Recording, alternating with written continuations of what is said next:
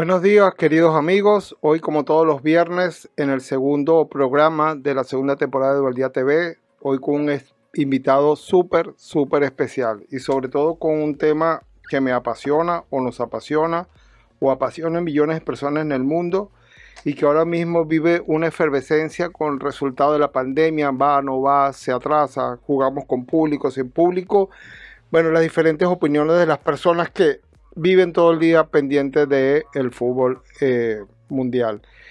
Eh, como les dije, un gran amigo mío desde hace ya creo 17 años. Otro día que tengamos más tiempo les comentaré cómo nos conocimos. Creo que hoy no es tema de eso, pero de una forma muy jocosa. Él es un inglés fanático al fútbol que vive en España. Yo lo conocí en España. Eh, y compartimos dos pasiones. Una, el Fútbol Club Barcelona, como siempre lo he dicho, lo he visto en mis redes. Y el otro es un equipo, un equipo humilde, pero que fue uno de los grandes, eh, que se llama Leeds United. Él es eh, originario de esa ciudad de Leeds, Inglaterra, y ha sufrido en carne propia lo que es una mala gerencia del deporte, o sufrió una mala gerencia del deporte. Por ahora voy a pedir a Mike que se presente, que diga quién es. Mike, bienvenido de nuevo a Eduardía TV. Saludos desde un Málaga súper caluroso eh, ayer a 35 grados y creo que hoy lo mismo. Y nada, pues como todo el mundo, yo estoy intentando hacer una vida bajo las circunstancias de la pandemia actual. Eh, hay mucha incertidumbre, no se sabe lo que va a pasar. Tenemos, por ejemplo, hablando de gestión deportiva, tenemos el equipo local, el Málaga, que está siendo controlado por administradores del Estado, es propiedad de un jeque que no invierte dinero, que le están intentando expropiar el club obligatoriamente Sé que aquí está pasando de todo. Y pues mira, como todo el mundo, gracias a Dios no me puedo quejar, pero con muchísima incertidumbre de lo que nos puede pasar, tanto a nuestros queridos clubes de fútbol como a nuestras familias, como a nuestros trabajos. Claro, claro. Mira, pero aquí estoy viendo en la producción que hicieron los muchachos, tienes 48 años, naciste en Leeds, Inglaterra, ¿ok? Después viviste en Barcelona, donde nos conocimos, y está viendo cosas que me has contado, pero no me recordaba. Imagínate, has sido testigo de tres finales de la Liga de Campeones, me menos que todas las del Barça, ¿no? Las tres. Segundo, has visto el primer gol y el, gol número 600 de, de, Messi. Cuéntame cómo fueron esos dos, por ejemplo, esos dos puntos puntuales de, la vida de Messi, que lo, lo viste en vivo. Bueno, primero empezando por las finales de la, Copa de Europa. La primera fue, fue en Barcelona, pero, no, pero precisamente no fue el, el Fútbol Club Barcelona, sino fue nuestro equipo rival de toda la vida, el Manchester, United. Eh, contra Bayern de Múnich, que el Bayern de Múnich les dio un repaso impresionante eh, iba ganando 1-0, que pueden haber sido fácilmente 5-0 con tres largueros, postes y todo. Y el Manchester United, siendo el Manchester United, empató en el minuto 90 y marcó otro gol de Choyo en el, el, 91, que, que, bueno, así se llevó la, la, Copa de Europa. Después conseguí mi venganza en el 2013, que fue en Wembley. Creo que fue el 2013, que fue un recital del Barça, que ganó al mismo Manchester United 3 1. Y la última vez fue la Copa en Berlín, que le ganó a la, a la Juventus, que ese partido no fue tan divertido como los anteriores, pero bueno. Pero ganamos. No me puedo quejar. si hablo honestamente, el primer gol de Messi, no me acuerdo de nada. Pero estabas. Que, porque tenía, supongo que ya tenía 25 años, 28 años y la verdad, todos mis recuerdos de mi tiempo en el camp no en esa época son algo borrosos. Ah, claro. Me acuerdo, me acuerdo del debut de Iniesta, eso sí, me acuerdo mucho. Pero de y la primera vez que saltó al campo, pero de Messi y del, del gol aquel, el, el taconazo de Ronaldinho, sí. me acuerdo porque lo he visto muchas veces por la tele. Y después, el año pasado, tuve la suerte de subir para el partido contra el Liverpool, um, que fue el famoso 4-0, 3-0. No, 3-0. ¿no? 3 o 4. 3-3. 3-0. Con gol de Messi, de falta desde 30 metros, que fue el gol 600, pero después con la, el gran colapso en Liverpool que, bueno, que no, no, por favor. parece ser una cosa bastante común en el Barça, ¿no? Sí, no, no hablemos de esos temas tan, tan malos ahorita, hablemos de cosas felices. Pero mira, nos estamos desviando un poquito porque si no esta entrevista la pasaríamos por Gol News 24, ¿no? Este es un programa supuestamente educativo y formal, pero lo formal nos quita también la pasión, que hablemos del fútbol, ¿no? Cuéntame tu impresión eh, rapidito de cómo crees tú que ha afectado esta pandemia al fútbol saldremos adelante. Obviamente todo el mundo está, pero todos los equipos tienen déficit, recortan sueldo, no hay traspaso, no hay inversión. Cuéntame desde tu punto de vista cómo ves la cosa. El fútbol, tanto como se juega, como lo que significa para la sociedad, es que voy a parecer ya Marcelo Bielsa, ¿eh? entrando en filosofía basándose en el fútbol, que el fútbol es un reflejo de la sociedad Mm. Y, en el caso de la pandemia, pues pasa a ser lo mismo. No sabemos, tenemos miedo del peor de los casos, tenemos esperanzas que pueda haber el mejor de los casos y después tenemos, pues mira, pues lo que parece evidente que va a pasar. Claro. Em, hoy, por ejemplo, han anunciado que Leeds, mi ciudad inglesa, lo van a volver a ver confinamiento para la ciudad entera yo supongo que los partidos de fútbol no les va a afectar porque seguirán jugándose sin público. Claro. Pero aquí lo que diría que aquí es, es como en la vida real, ¿no? Que la gente que tiene sus ahorros, la gente que tiene ingresos de, de otras cosas que no se salir la calle a trabajar o a trabajar en trabajos que se van a, a, perder, esa gente no se, no se, les va a afectar tanto como la gente más humilde y la gente pobre. Lo mismo pasa en el fútbol, que tenemos eh, equipos de la Premier, equipos de la Liga Española, por ejemplo, de, de, la Primera División. Pues mira, ¿en, qué se basa la mayoría de, sus ingresos? Pues en derechos televisivos. Claro. Las compañías televisivas están pagando menos, pero están pagando, van a ingresar, la mayor parte de, su, de sus ingresos los tiene cubiertos. Claro. No obstante, cuando bajas a segunda, tienes muchísimos menos ingresos y cuando menos ingresos televisivos, pues más dependes de la afluencia del público. Claro, y ya en tercera división, cuarta división inglesa, que ahí te puede ir 10.000 personas, 8.000 personas a, un partido cualquier, pues esos clubes de repente se van a ver con cero ingresos, básicamente. Y no es lo mismo que le, que le quites a un tío que gana 8 millones de dólares, le quitas el 30%, gana 6, a una persona que gane 1.000 euros le quitas el 30% del salario o lo pierde todo.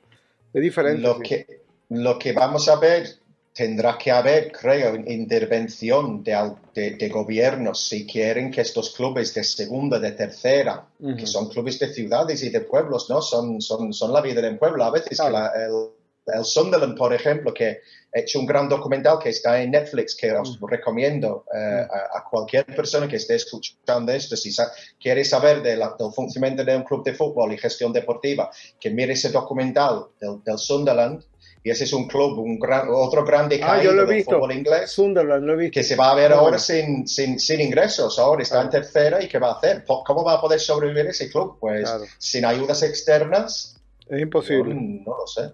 Y no veo a nadie en los campos esta temporada tampoco. Me imagino también que habrá un reacomodo y volveremos a la esencia del fútbol, pero no tanto dinero, ¿verdad? Y más cosas naturales para poder mantener el negocio mientras tanto. Eso es un, es un tema súper curioso porque otro deporte que a mí me gusta es el boxeo. Y una, una, señora eh, boxeadora dijo que el boxeo sin público es su forma más pura. Y, pasa algo, algo parecido en, en, el fútbol, ¿no? Yo no quiero verlo con sonido artificial de público. Yo quiero ver, escuchando a los entrenadores, a los otros jugadores animando, a los jugadores eh, hablando entre sí. Es, es, es, el estado más puro del, del, del fútbol. Claro, claro. Mira, y fíjate, ayer hubo una final de la liga de la Supercopa y habían creo que 20 mil personas, ¿no?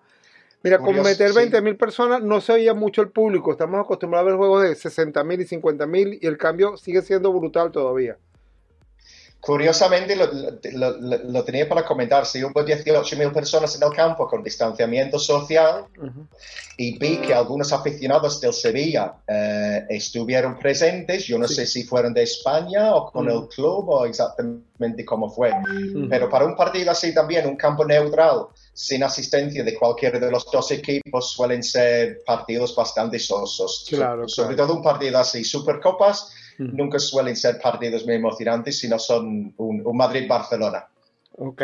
Mira, otra pregunta que te iba a hacer, este, cuéntame tu ciudad, antes que hagamos el primer corte, el equipo no va a haber público en el estadio, el, el equipo ya tiene suficiente soporte económico, ¿qué dice la comunidad de allá de, de Leeds con respecto a esta situación? Después de 16 años no asistir al estadio, pues imagínate de los fanáticos que son? Pues, hombre, por un lado, a mí me sabe muy mal porque 16 años fuera de primera, que hay gente con 25 años, 26, 20, 30 años que ni se acuerda de la última vez que está, que nunca nos ha visto jugar en la Premier, vamos, y, no pueden asistir.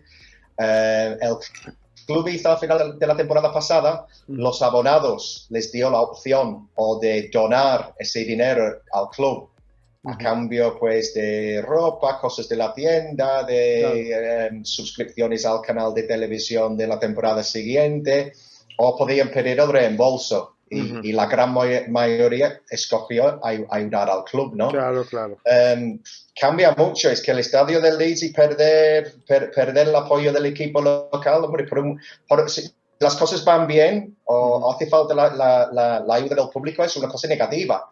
Pero si las cosas van mal, yo creo que puede ser hasta una cosa positiva, que el equipo muchas veces juega con mucho más soltura. Menos presión. Esa presión de público. Sí, claro. Y la situación Depende. Todos estamos en un mundo nuevo, entonces no sabemos, no sabemos lo que, lo, que está pasando ni lo que va a pasar. Mira, y a nivel sanitario, Mike, ¿cómo está la ciudad de Leeds o esa zona con respecto a la pandemia?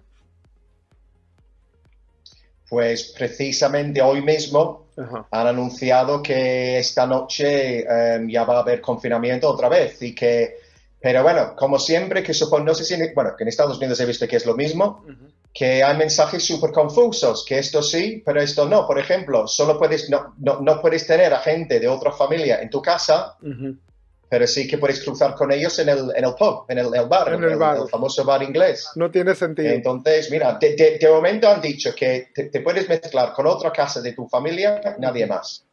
Pero puedes ir a restaurantes, puedes ir al pub, puedes ir a trabajar.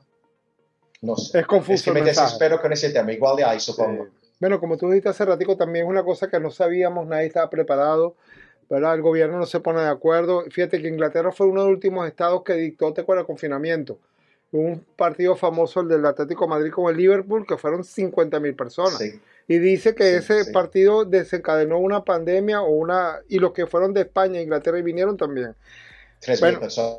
mira, vamos a hacer un pequeño corte, Mike, para, eh, para tomar eh, la segunda parte con una pequeña eh, publicidad de Eduardía TV y Edu Digital Media. Ya volvemos.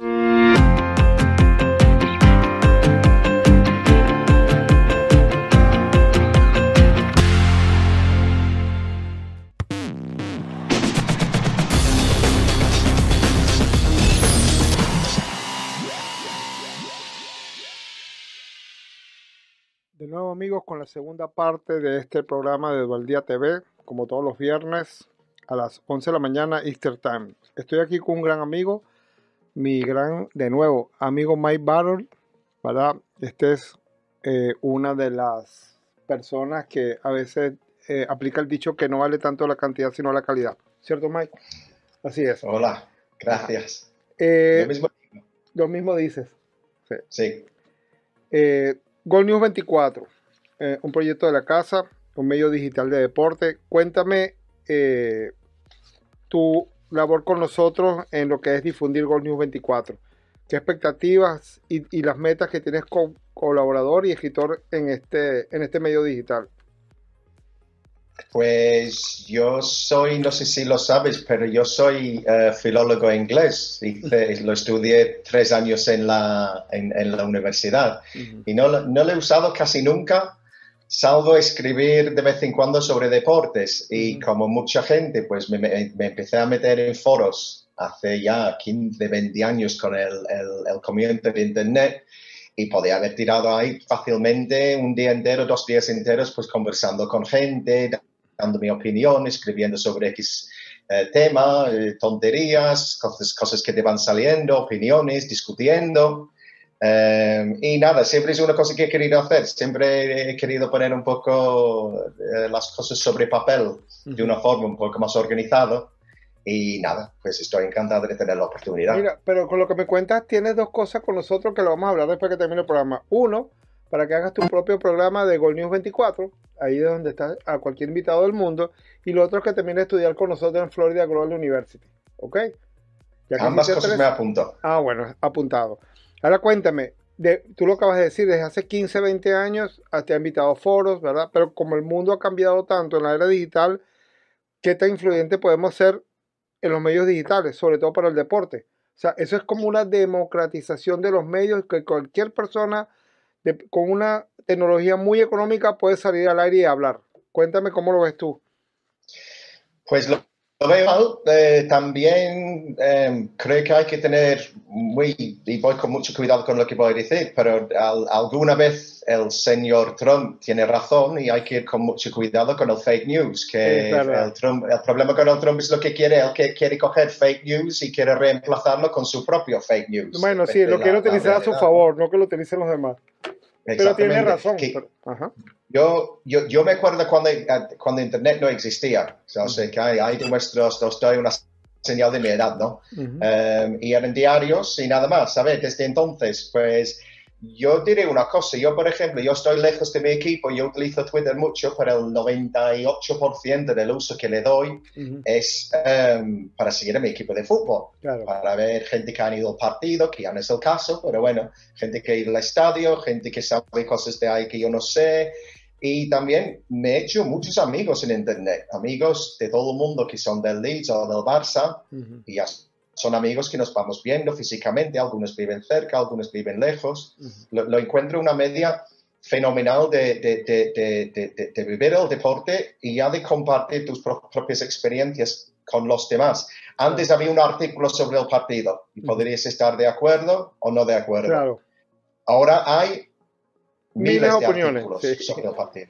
Entonces puedes compartir fácilmente tu opinión. Em, me parece curiosamente con el fútbol que hay menos discusiones negativas, me refiero broncas, que con cosas normales. Por ejemplo, te pones a hablar con COVID por internet y vas a encontrar una bronca, una discusión con alguien rápidamente. Pero en el fútbol hay mucho intercambio de ideas y, es una cosa que me encanta. Mira, me, me, gusta mucho. Pensando en lo que acaba de decir ahorita de la bronca, que se ha normalizado un poco, ¿te acuerdas que lo, todos tenemos virtudes y defectos, ¿no? Pero ¿te acuerdas del estigma de los ingleses con hooligan? Se caían a golpes por el Estado. ¿Tú no crees que estos medios digitales y la democratización de la información ha influido que la gente no pelee en la calle, sino más civilizadamente delante de los medios? ¿Tú no crees que ha ayudado mucho eso también? Hombre, hombre, puede ser una manera. También dicen que utilizan mucho las redes sociales para, ah, pegarse. Obviamente. bueno, cuando. pero no te pega físicamente. Pero mejor, si ellos se ponen y se van a un sitio para, para pelearse y nosotros podemos ir tranquilamente a ver el partido cuando nos dejen. Sí, que se peleen digitalmente, que ahí no hay agresión ni nada. Ok, es verdad. Y tú sabes que en estos días estaba leyendo un artículo sobre la parte de... Y cualquier persona puede ahorita montar un, medio digital y crear unos fake news. Y en el fútbol, eh, a veces tantos rumores que hace que si el jugador, que si se viene, que si no viene, que si pagaron tanto. Pero tú que no, no has sido futbolista, pero vives el fútbol, ¿cómo crees tú que afecta al jugador?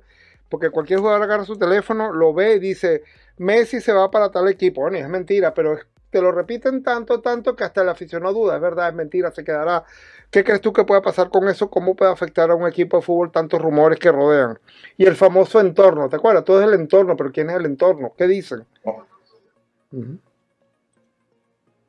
Sí, sí, hombre, yo una recomendación que haría a todos los futbolistas y los propietarios de clubes y cualquier persona con un perfil social eh, involucrado en un club de fútbol sería no mirar internet Pero es difícil, es muy difícil. internet directamente. La verdad es que es bastante alucinante y hasta pasa con jugadores de, de, mi equipo. Eh, bueno, del, del, Leeds ha habido peleas virtuales entre jugadores y aficionados o incluso propietario y aficionados y luego, eh, Gerardo, sabrás de la historia del Barça que Bartomeu, el presidente, contrató una, empresa de, de, Barcelona que les pagó un millón de euros, creo, para montar cuentas, para, para, apoyar a su, a su propia filosofía y, y, atacar a los jugadores que teóricamente iban en su contra, ¿no? Eso pasa en la política, pasa en la sociedad, pasa globalmente entre los países, pasa en las elecciones americanas que hubo y que va a haber, y el fútbol no es diferente, en el, en, el fútbol pasa. Es la vida. es,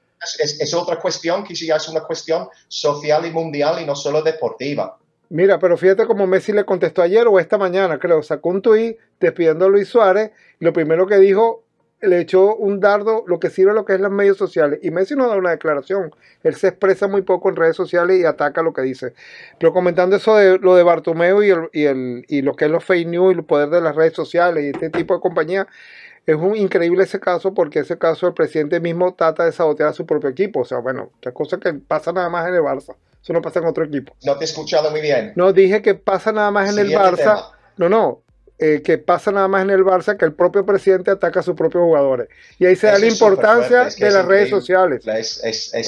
Es, que cuesta, cuesta creerlo, de verdad. Cuesta, Mm. que, que me parece que se ha demostrado que es verdad, o sea, que no cabe duda casi. Sí, sí. Pero. Mira, es que hasta- hasta es, men- es que el fútbol, el fútbol español siempre ha sido súper politizado. Ujú. Que antes de Internet había, cuando yo llegué a España en el, 2000 en el, en el noven- 1993 para vivir, aluciné que habían cuatro diarios nacionales sobre el fútbol, Sí, solo sobre el fútbol y los deportes, y- y me quedé de piedra. Y ya, pues mira, pues en Internet tenemos que cubrir toda esta demanda que hay para información Ujú. y pasan cosas así. Así es. Mira, Mike, vamos a hacer un pequeño corte para ir a la última parte del programa y ya hablamos especialmente del Leeds y nuestro amigo Bielsa, ¿ok? Ya venimos, amigos. Ok.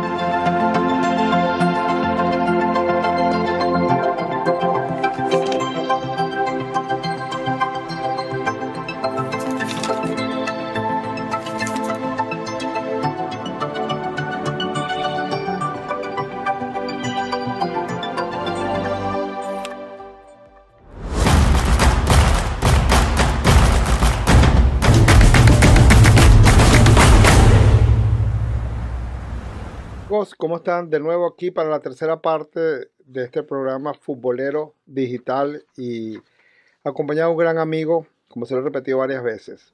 Una pregunta, Mike. Tú eres inglés, nacido en Leeds, mejor todavía, y pudiste ser testigo desde la perspectiva aficionado de la eficiencia en la gerencia del Leeds United.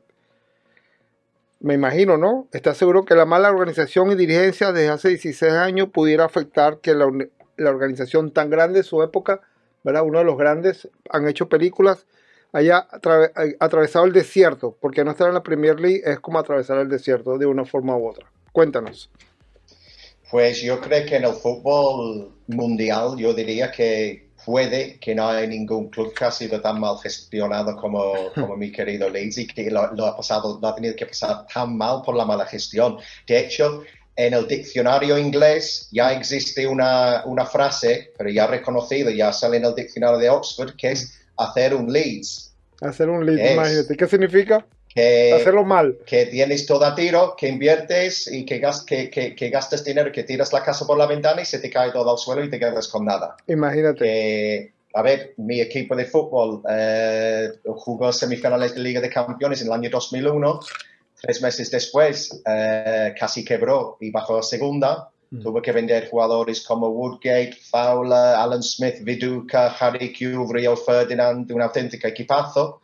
Venderlos todos y bajar a segunda. Y cinco años después le compró el, eh, no voy a ni decir su nombre, fue eh, un gángster que vendió al Abramovich, al, al, al- el Chelsea, a Roman Abramovich, y, y se metió en el Leeds, les hizo bajar a tercera, entró en suspensión de pagos, y por un chanchullo que hizo el propietario tuvo que empezar su primera temporada en tercera con menos 15 puntos. Bueno, eso que te iba a comentar, una que tú me visitaste aquí en Miami, me, me trajo una camisa que todavía la tengo, dice menos 15, ¿te acuerdas?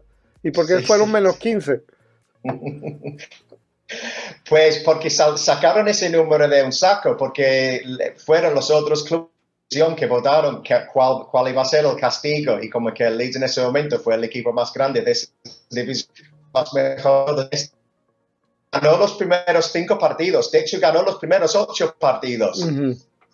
Y, se- y antes de Navidad iba primero, pero siendo el Leeds se quedó tercero y en un playoff en Wembley perdió contra un equipo pequeñísimo y no subió. Ujú. Eh, pero bueno, de ahí ese pero hombre explica- lo vendió disculpa, a explica, árabes, los únicos Mike. árabes en el mundo. Mike, explica que el equipo empezó con menos 15 puntos, o sea, todos tenían cero y ellos tenían menos 15. Para llegar a 15 tuvo que ganar 8 juegos Menos seguidos. 15. Ajá, continúa. Ganó 5, ganó 5 y ya iba con 0 puntos. Estaba en Los cero, primeros 5. imagínate, ¿no? Sí, Ajá. sí, y ya estaba en 0. Y hubiera subido si no fuera por los 15 puntos. Claro. Pero bueno, al final ese hombre vendió el club a lo que eran en su momento los únicos árabes en el fútbol que no tenían dinero. Eh, el capitán siciliano Massimo Cellino, que le llaman el come entrenadores porque ha ido, no sé si eran en, en 20 años Y en el Leeds, pues tenía un, eh, un entrenador leche por la mañana y al día siguiente está otro y leche la semana siguiente. Y gracias a Dios, Ujú. el club se vendió a Andrea Radrizzani, el propietario actual, Este que ha demostrado como la, mala, la buena gestión es primordial para el éxito de cualquier club deportivo. Mira, una pregunta, pero este italiano que está al frente ahora, ¿cuántos años tiene en el- con el equipo ya?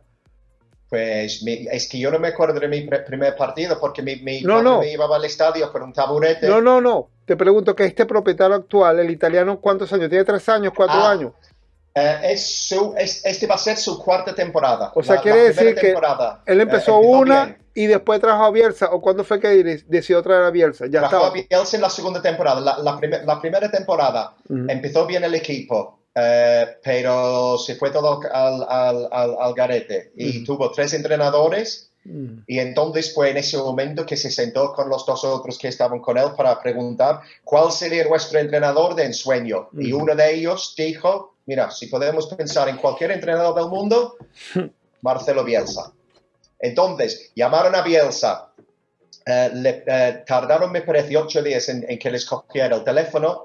eh, les de- le dejaron mensajes en su contestador automático que llamaban del Leeds, que era por el puesto de trabajo, como de entrenador, etcétera, etcétera. Y finalmente, cuando consiguieron hablar con él, ya había mirado todos los partidos del Leeds de la temporada Ah, pasada. imagínate. que, Sí. que eso ya por sí era una tortura. Ujú. ¿Sabes? Mirar 56 partidos de esa temporada para cualquier aficionado al fútbol será horrible, Sí. porque eran partidos malísimos, pero los había visto todos. Y cuando llegaron a Argentina, ya había, mirado todos los partidos de esa liga de todos los equipos. Mira, Mike, disculpa, pero se nos acaba el tiempo. Lamentablemente la conversión es tan buena y podemos durar horas. Dos cosas. Uno, vamos a para que hagas tu propio programa con Gol News 24 desde donde estás sentado. Los temas los escoges tú. Y terminamos a hablar del tema de, de Bielsa. ¿Te parece? Perfecto, sería un placer. Mira, este, muchas gracias, Mike, por acompañarnos. Recuerda que es tu casa. Recuerda que aquí tienes lo que nos unió en aquella oportunidad y nos sigue uniendo. Esta es la camiseta que vendió Nike con los 20 años de, de- de- mira, que tiene todos los colores y las formas. Y en mi casa Sí, sí, está sí. una por año, ¿verdad? Cada año que cambia el Barça, eh, yo dejo una cuota de colaboración, ¿verdad? Para el equipo, compro la camiseta, ya no me cabe en la gaveta, pero ahí las tengo. Y acabo de comprar la primera mía del list que todavía no me ha llegado. ¿Cuándo llega? No, Bueno, debería haber llegado el jueves pasado, ¿Cuándo pero llega? debería haber llegado el jueves pasado, pero creo que llega el sábado o el lunes. Entonces la estrenaré. ¿Qué jugamos el domingo, este fin de semana? Bueno, el domingo hay partido, o sea que a ver si llega el sábado. Perfecto. Bueno, Mike, de nuevo El, muchas sábado- el domingo hay partido, a ver si llega el sábado, a ver si hay suerte. Ok, bueno, muchas gracias por todo. Estamos en contacto. Esta es tu casa. Gracias, amigos, por oír este tema tan interesante y será hasta la próxima. Saludos.